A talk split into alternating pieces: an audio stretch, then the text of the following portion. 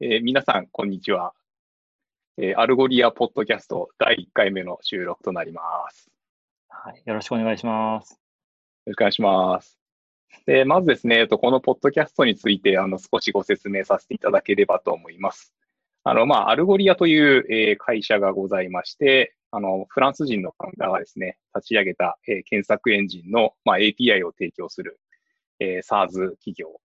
になりますけれども、えー、まあ、世界中120カ国にわたり、えー、9000社以上で使われているようなサービスですと。で、まあ、そこで、えっと、働いている、えー、日本人の、まあ、エンジニアですね。えー、私、篠原と、あと、まず、半田さんと、で、えー、まあ、一緒に、こう、 Algolia に関する、えー、情報を、まあ、お届けしようというような、ポッドキャストでございます。で、まあ、この Algolia ですね、えっと、2014年に、まあ、あの、Y コンビネーターっていうすごい有名な、あの、スタートアップアクセラレーターに、えー、採択されたような企業で、で、まあ、えっと、いわゆるスタートアップ企業というような感じになります。まあ、いろんなところで使っていただいていて、まあ、インターネットショッピングだと、あの、ラコステさんとか、アンダーアーマーさんとかですね。で、えっと、メディアストリーミングで、あの、ゲームの配信中継とかやってる Twitch とか、あと、まあ、 Dailymotion とかですね。あのそういったところで使われてたりします。であと、まあ、オンライン教育の、あの、 Coursera なんかは結構最近、日本でも有名なんじゃないかなと思うんですけど、まあ、半田さんなんか、あの、ありますかね？他に Algolia 使っていただけて、ここ面白そうみたいなところとか。あと、そうですね。エンジニア界隈だと、あの、若干マニアックかもしれないですけど、その Hacker News の検索が powered by Algo lia に出てくるのは、ちょっと見ててかっこいいなと思いますね。はい、うん。そうですね。まあなんか、あの、Y コンビネーターつながりとかそういうのもあるのかもしれないですね。で、まあもちろん、あの、日本でもですね、あの、たくさん、え、ご利用いただいていて、まあ多分今、あの、もう100社以上のお客様にご利用いただいてるんですけど、えー、例えば、あの、クラウドファンディングのキャンプファイヤーさんとか、まああと、あの、漫画のですね、アルさんとか、まああの、どんどんどんどんご利用いただいているお客様が増えてきておりますと。えー、そんな感じですかね。で、まあ、あの、 Algolia に関してはそんな感じなんですけど、で、まあ、あの、私たち誰なんだというようなところかと思いますので、まあ、まず、えっと、私の自己紹介からさせてください。私はですね、えっと、2019年の4月、まあ、ちょうど1年ちょっとですね、前に、えー、 Algolia にソリューションエンジニアとしてジョインした篠原と申します。まあ、あの、最初はですね、えー、個人契約っていう形で働きながら、まあ、あの、日本法人を作って、で、まあそこであの日本でのまあ第1号社員という形でやらせていただいています。まああの、その過程結構いろいろ大変だったんですけど、まあようやく現在はですね、あのきちんと、まあもろもろ整いまして、えー、日本の、まあその Algolia のビジネスの拡大と、まああとはそのお客様の技術支援に注力させていただいております。はい。えー、で、えー、私がですね、半田と申します。えっ、と、今、 Algolia でデベロッパーサポートエンジニアということで、えー、2020年の3月、まあ、今年の3月にですね、参加して、まあ、今はサポートメンバーとして働いているものになります。で、 Algolia にジョインする直前までは、アイルランドのダブリンというところでま働いてまして、で、 Algolia へのジョインをきっかけに日本にま戻ってきたという形になります。で、まあ、もともとですね、あの、 Algolia にジョインしたタイミングで引っ越してくる予定だったんですけど、まあ、そうこうしているうちに、3月頭に、まあ、 Algolia にジョインした後、ダブリンがあっという間に3月半ばから、まあ、この新型コロナウイルスの影響でロックダウンしてしまってですね、まあ、その後ちょっと移動の飛行機やら何やら、まあ、探したりするのが大変な状況だったんですが、まあ、何やかんや日本に戻ってくることができて、まあ、今は、えー、日本チームのメンバーということで、えー、働いている形になります。よろしくお願いします。お願いします。まあ、半田さん、あれですよね、空港で PCR 検査やったんでしたっけ？そうですね。あの、日本の入国が4月の末ぐらいになってしまったんで、ちょうど、その羽田空港での、まあ、検疫対策の一環でですね、その PCR 検査を受けたりとか、えー、その後入国後も、まあ、2週間、基本的には自主的に隔離をしなければいけないということで、え、ー、と、ちょっと建物の中にこもってですね、2週間無事過ごして、えー、まあ、今に至る。まあ、特に PCR 検査とかは問題なかったんで、えー、あとは皆さんの日本の、はい、まあ、住民として、ね、普通に生活をしている形になります。うん、まあ、よかったです。あの、無事に日本に帰ってこれて。そうですね、はい、ほっとしました。はい。で、まあ、あの、この二人がですね、えっと、今、 Algolia の日本で働いている社員という感じなんですけど、あの、そういえばですね、あの、さっき思い出したんですけど、あの、パリのオフィスで、まあ、そのオフィスマネージャーしてる久美子さんっていう方がいらっしゃるんですけど、まあ、その人も、あの、日本語ネイティブなので、まあ、あの、今後、このポッドキャストに出てもらったりしようかな、なんていうふうに思ってます。で、まあ、なんか、そんな久美子さんですね、あの、パリの、まあ、オフィスに結構、そのいろんな従業員宛てにいろんな荷物が届いたりするので、まあ、あの、それをこう、ちゃんと、そう、それぞれの人に届けるって結構大変なんですけど、まあ、あの、Google Cloud の Vision API を使って、まあ、その誰宛てだっていうのをこう読み取って、で、まあ、それにその Algolia で検索かけて、あの、その人に Slack で通知するみたいなやつを、まあ、書いてあるブログ記事があったりするので、まあ、それでその久美子さんの仕事が劇的に精度が上がったみたいな、えー、いうところがあるので、まあ、あの、この、えー、 Algolia .fm の、まあ、このエピソード1のページにですね、そのリンクも貼らせていただきますので、まあ、よろしければご覧いただければと思います。そうですね。パリオフィスの様子とか、いろいろなんか紹介してもらえると面白いと思います。うん、そうですよね。神田さん、パリオフィスど、どんぐらいいたんでしたっけ ?2 週間弱ぐらいそうですね。3月頭のオンボーディングの期間2週間ぐらいで、まあ、ちょうどその新型コロナウイルスが広まり始め、ヨーロッパで広まり始める直前ぐらいのタイミングだったんで、まあそうですね。あの、オフィスにはまだ人はいたんですけど、だんだんやっぱり在宅に切り替えるような、そんなタイミングでした。うん。僕もあの、それに合わせてパリに行こうと思ってたんですけど、まあちょっとあの、こんな状況だったんで はい。また行けるといいですね。早く。うん、結構なんかパリで日本食を食べられてた感じですかね。そうですね。はい。あの、まあ、もともとダブリンに住んでいたんで、ダブリンはそうですね。ちょっと、ヨーロッパの中で言うと、まあ、こういうと失礼かもしれないですけど、田舎というか、地方都市っぽい感じで、あまり和食とかのお店がなかったんですけど、パリに行くと、あの、もう本当に日本人の人がちゃんと作ってるちゃんとした日本食みたいなのがすごいたくさんあってですね、思わずこう、毎日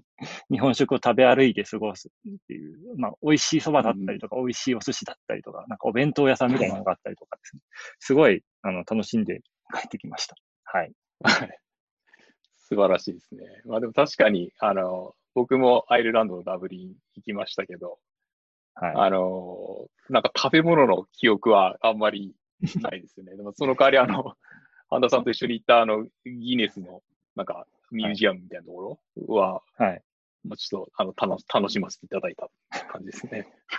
そうですね。まあ、アイルランドは食べ物よりはやっぱりビールを飲む国だなという感じがしますね。まあ、ギネスをはじめいろいろ美味しいビールがあるんで、はい。パブパブ巡りとかまたしたいですね。はい。まあ、そんなこんなで、えっ、ー、と、つかみは、えー、こんな感じで、えー、今日のメイントピックにこうぼちぼち、えーと、移っていきたいかなと思うんですけど、あのまあ、一応このポッドキャストですね、その Algolia に関する、まあ、話題をお届けするというところで、まあ、あの今回はですね、えーまあ、先日その Algolia で開催した、まあ、ウェブのセミナー、ウェビナーですね、デジタルストラテジーズ for the COVID-19 ワールドっていうのがあるんですけど、まあ、これについて、えっと、ちょっとご紹介させていただきたいなと思います。なんか、まあ、この、えっと、ウェビナーそのものに関してとか、まあ、半田さん、これご覧になりましたかね？あ、はい、見ました。はい。話によると、まあ、そのウェビナーの元になったブログ記事があって、そのデータをまあ紹介しながら、うん、の Algolia のえー、あるいはまあ検索がこういうその社会状況下でどういうふうにまあ貢献していけるかみたいなところを紹介するような感じのセミナーで、すごいあの面白いデータがいろいろ出てきてました。はい。そうですよね。まあなんかこう、こうどこどこの地域とか、どこどこの企業とか、まあなんかそういうのにこう特化して、えデータを分析したわけではなくて、こうざっくりこう世界的に今、えこうなってますみたいなのが見れるまあ、面白いそのデータっていうか、分析っていうか、かなと思いますと。で、まあ、あのー、そちらのこうブログ記事もですね、えっと、私の方で訳したのがあるので、そちらのリンクも、あの、後ほど、えー、こちらのエピソードのページに貼っていきます。で、えっと、まあ、このウェビナーですね、えっと、まあ、弊社のそのチーフストラテジーオフィサーのガエトンと、えー、チーフマーケティングオフィサーのアシュレが、まあ、二人でやったものになるんですけど、まあなんか、あのー、なんですかね、その、単純にそのこういうえ結果が出ましたよっていうのだけではなくて、まあ、今後こういうふうにしていくといいんじゃないでしょうかみたいな、あの、そういうこう取り組みみたいなところも、えー、紹介させていただければと思います。で、まあ僕ですね、去年サンフランシスコに出張に行った時に、あの会社のアパートに泊まってたんですけど、その時この、えっ、ー、と CSO のガイトンと、まあ同じ、なんですかね、部屋っていうか、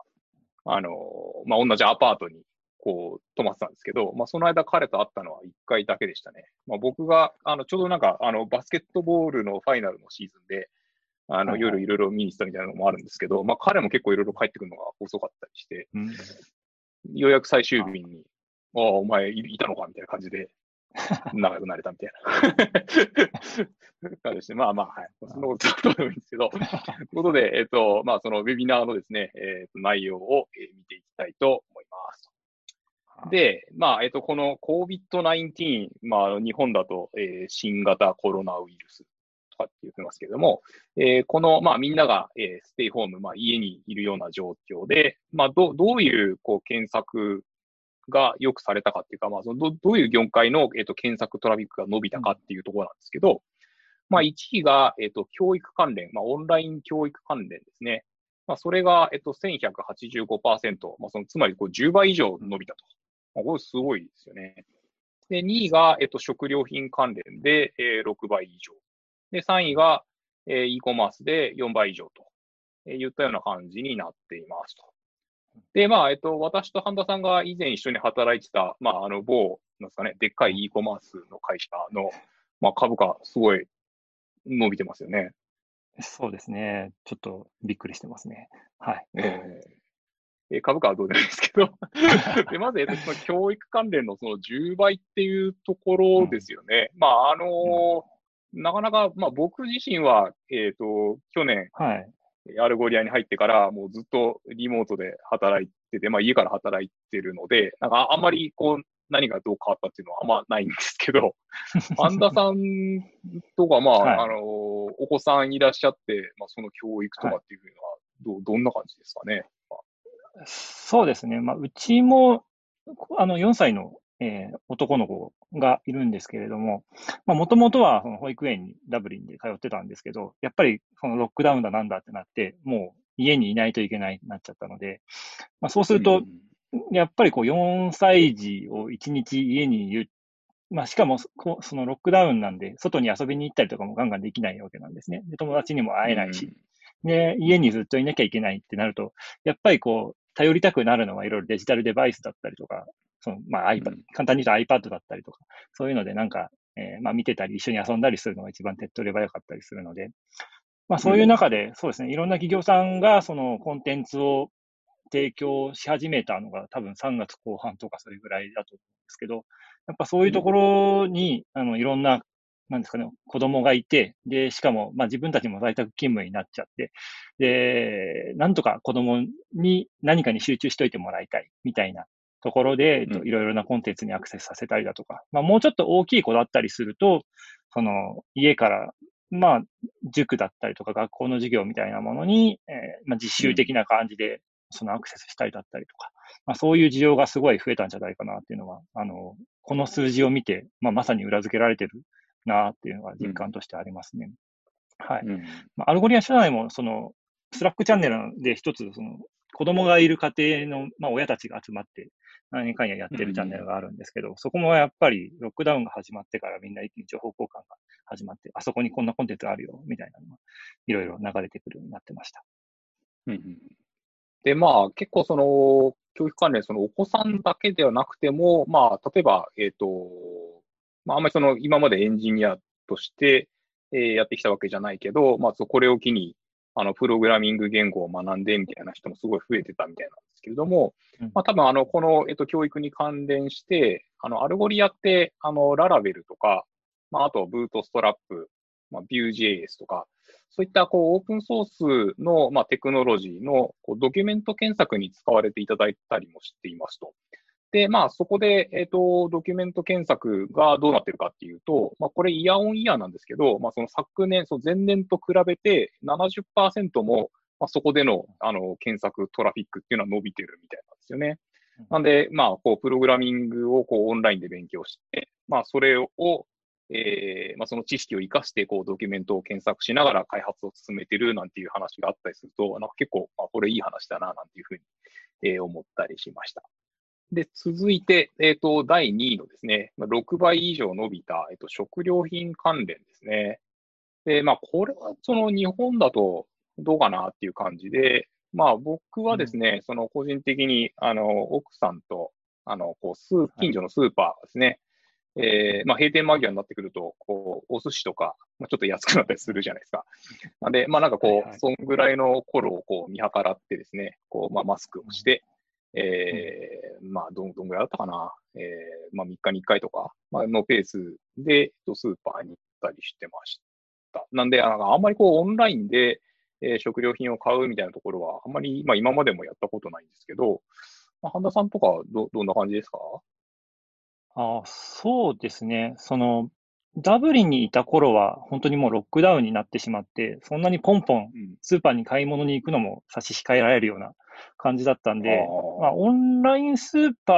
は結局使わなかったんですけど、えー、っと、まあ、できるだけ買いだめするような感じで、しかも、できるだけ、まあ、誰か一人、まあ、大体僕一人でスーパーに人がいない時間を狙って買いに行くみたいな習慣づけをしてました。で、その後日本に帰ってきてからですね、その2週間、まあ、待機してなきゃいけなかったんで、その間は本当スーパーにも行っちゃまずいなと思って、その時は一生懸命、やっぱり近所のオンラインスーパーを探したりとか、あとは、そうですね、あの、コンビニ系の、まあ、宅配みたいなもので、そうですね、近くで使えるものを探して、やっぱり何回か頼んで、本当にそれは助かったので、こういうサービス、実際、その普段使わなかったんですけど、まあ、こういう状況で使ってみるとすごい便利だなっていうのが、うん、あの、まあ、これをきっかけに学んだことの一つかなと思ってます。なるほど。じゃあ、まあ、ひょっとしたら、この6倍伸びた中の、まあ、いくつかの検索は、ハンダさんからのかもしれないですね。はい。きっとそうな気がします。で、まあ、えっ、ー、と、その、こう、ものすごい伸びたっていうようなところと、まあ、えっ、ー、と、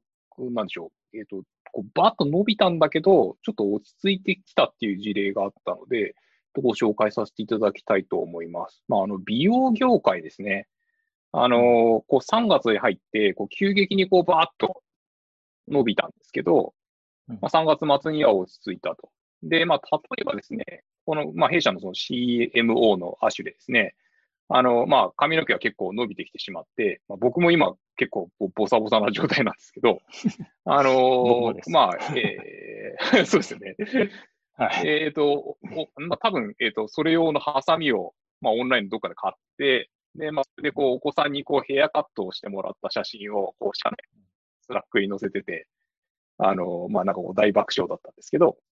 まあ、あの、そうやった、こう、美容系っていうか、まあ、そういう、こう、髪の毛を切るハサミとか、で、まあ、あとは、あの、髪の毛をちょっと、こう、明るく染めたりとか、あの、そういうようなところの、こう、需要が一気に増したと。で、ただまあ、そういうところって、あの、食料品業界だと、例えば、あの、一週間前に牛乳買った人って、その次の週もまた牛乳買うみたいな感じで、こう、継続して、あの、どんどんどんどん伸びていくっていうのがあるみたいなんですけど、まあ、美容業界だと、やっぱり、まあ、一回そのハサミ買ったら、まあ、多分なんか、また次の月にハサミ買おうっていう感じではないので、まあ、そういった感じで、えっと、トラフィックが落ち着いてるみたいなところがあるみたいで、まあ、これちょっと面白い流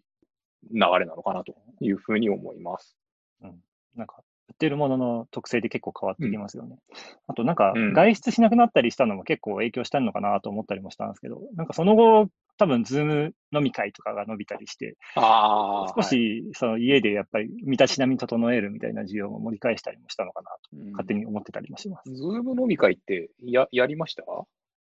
何回かやりましたね。ダブリンにいる時も試してみたし、日本でも、はい、あの、帰ってきてから、まあ、本当はもっと直接飲みに行きたい人がいっぱいいたんですけど、さすがに会いに行くわけにもいかないんで、まあ、ちょっと話しましょう、つって、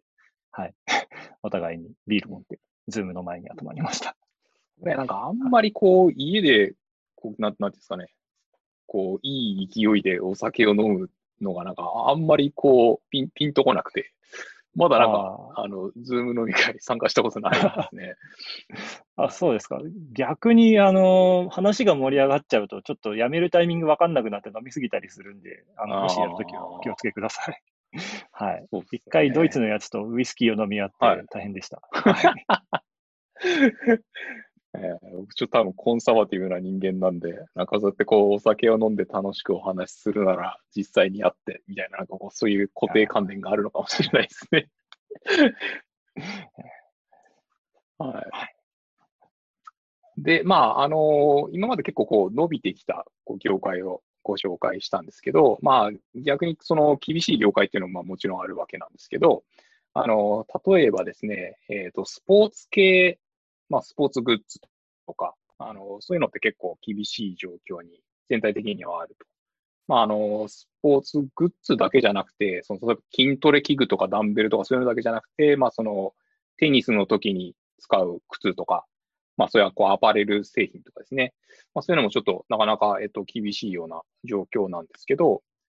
あの、逆にですね、その家の中で、えっと、運動するためのグッズ、なんかこう、家の中でこう、あ歩いたりとか、まあ、僕も結構、その Algolia の同僚と、あの、 Zoom でミーティングとかしてると、あの、ウォーキングマシーン乗りながら、こう、向こうがですね、あの、やってたりとかですね、なんかこう、家であの、器具買ったとかなんかこう、そういう話はちょいちょい聞いて、なんで、あの、こう、スポーツグッズとかアパレル、まあ、そのスポーツ関連アパレルっていうのは、全体的に、あの、7割ぐらい、その検索のトラフィックは落ちてるらしいんですけど、まあ、あの、その家で、なんかこう、運動するためのグッズっていうのは、まあ逆に、あの、同じ、その7割ぐらい伸びてるということなんで、まあ、あの、やっぱりこう家にずっといるって言っても運動しないと不健康になっちゃうので、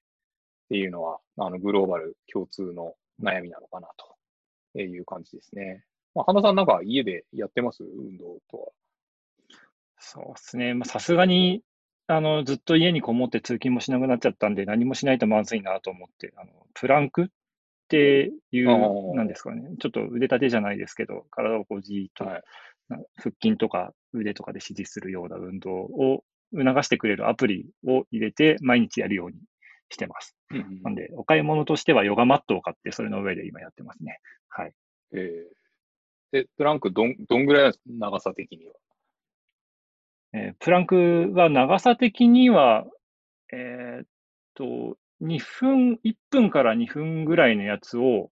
なんですかね、いろんなバリエーションがあるのを、こう、特会引っかいちょっとやるようなメニューを出してくれるんですね。で、トータル多分5分ぐらい。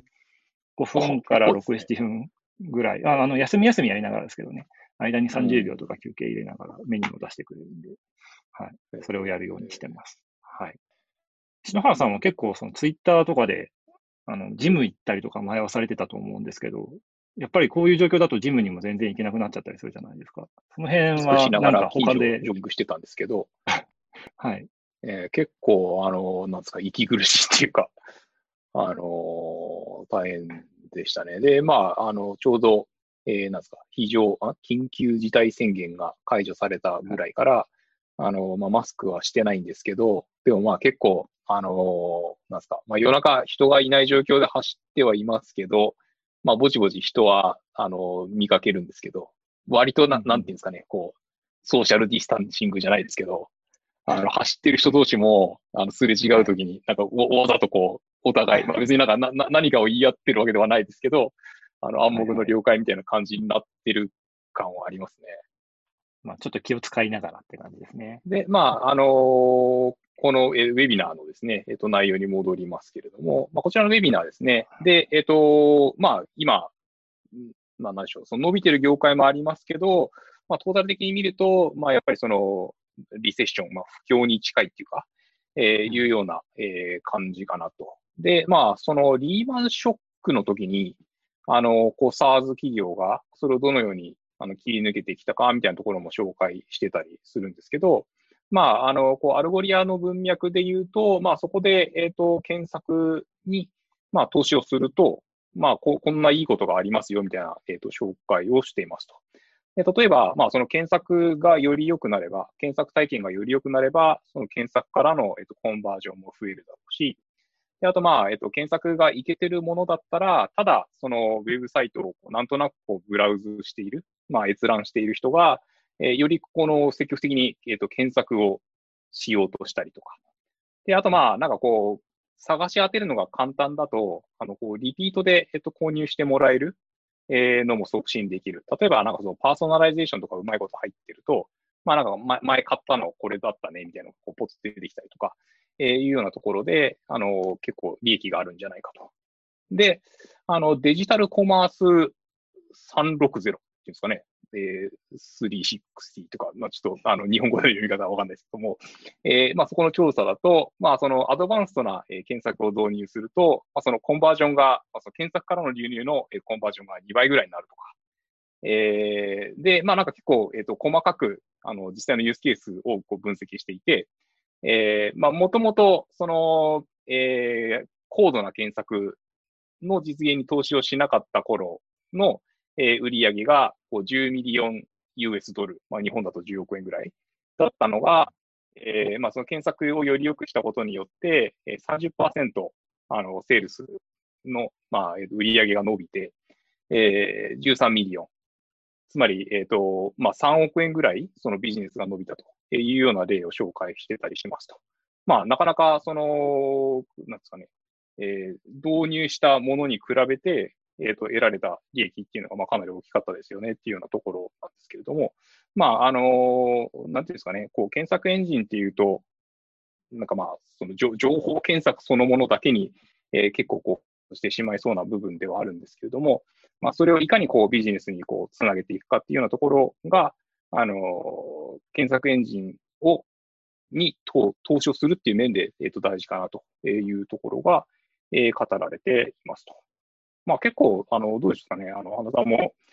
お客様から、こう、エンジニアリングのことだけじゃないけれども、まあその Algolia が提供している、こう、高度なこう分析機能とか、あの、こういった metrics はこうどういうふうに活かせばいいかとか、えっと、そういうところってこうお客様から質問されたりすることとかありますかね。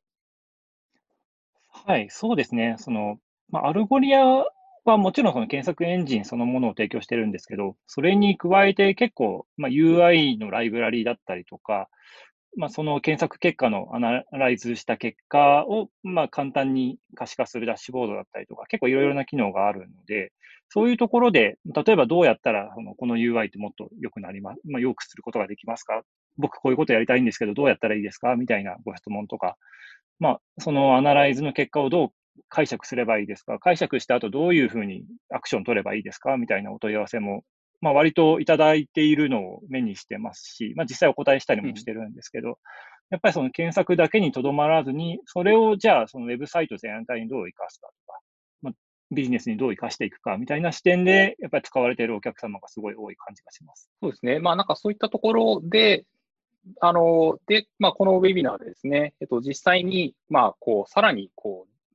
こう実践的な内容で、え、ー、と、どういうふうに何をやったらいいかみたいなところが、あの、ガイトンから、えー、紹介されているわけなんですけれども、まあ、ちょっとこの辺はですね、あの、時間の関係もございますので、えー、また次回以降にでもですね、えご紹介させていただければなと思います。まあ、あの、簡単にこう、どんなことがあるかっていうのだけご紹介すると、まあ、例えばスピードですね。まあ、 Algolia はそのミリ秒単位でこだわって、こう、1文字入力するごとに、こう、どんどんどんどん、こう、結果が、え返ってくるみたいなところをやり取り組んでますし、で、まあ、あとは、あの、インデックスの、まあ、設定をこう、チューニングしていくことによって、まあ、その検索結果が何もないゼロっていうのをこう、防いだりとか、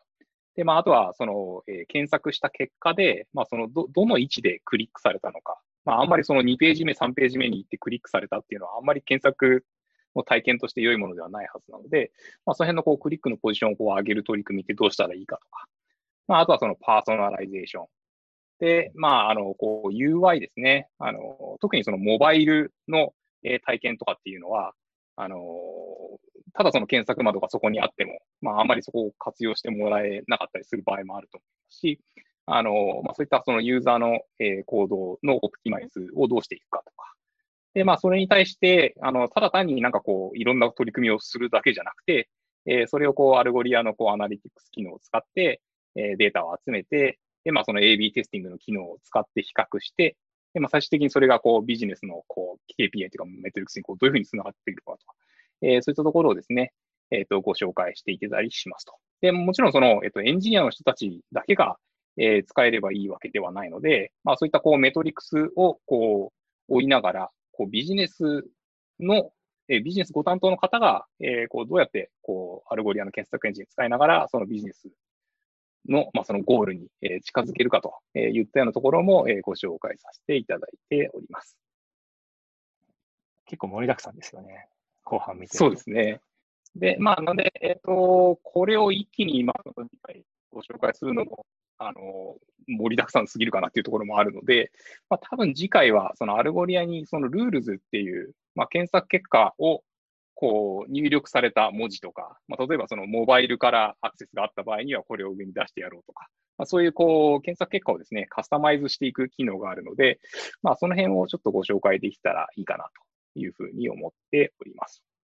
では、そんなところで、えっ、ー、と、まあ、お時間もいい感じになってきましたので、えー、この辺でクロージングとさせていただければと思います。まあ、もしですね、えっ、ー、と、何か、こう、 Algolia に関するご質問とか、え取り上げてほしいトピックとか、えございましたら、えー、ツイッターの、えハッシュタグ、 Algolia JP でですね、あの、ツイートしていただければ、あの、次回以降、あの、題材にさせていただきたいなというふうに思います。では、えっと、半田さんなんか最後一言ありますか？とそうですね、これからもいろいろ検索 Algolia に関して面白い話題をご紹介できたらいいかなと思いますので、どうぞよろしくお願いします。今日はどうもありがとうございました。ありがとうございました。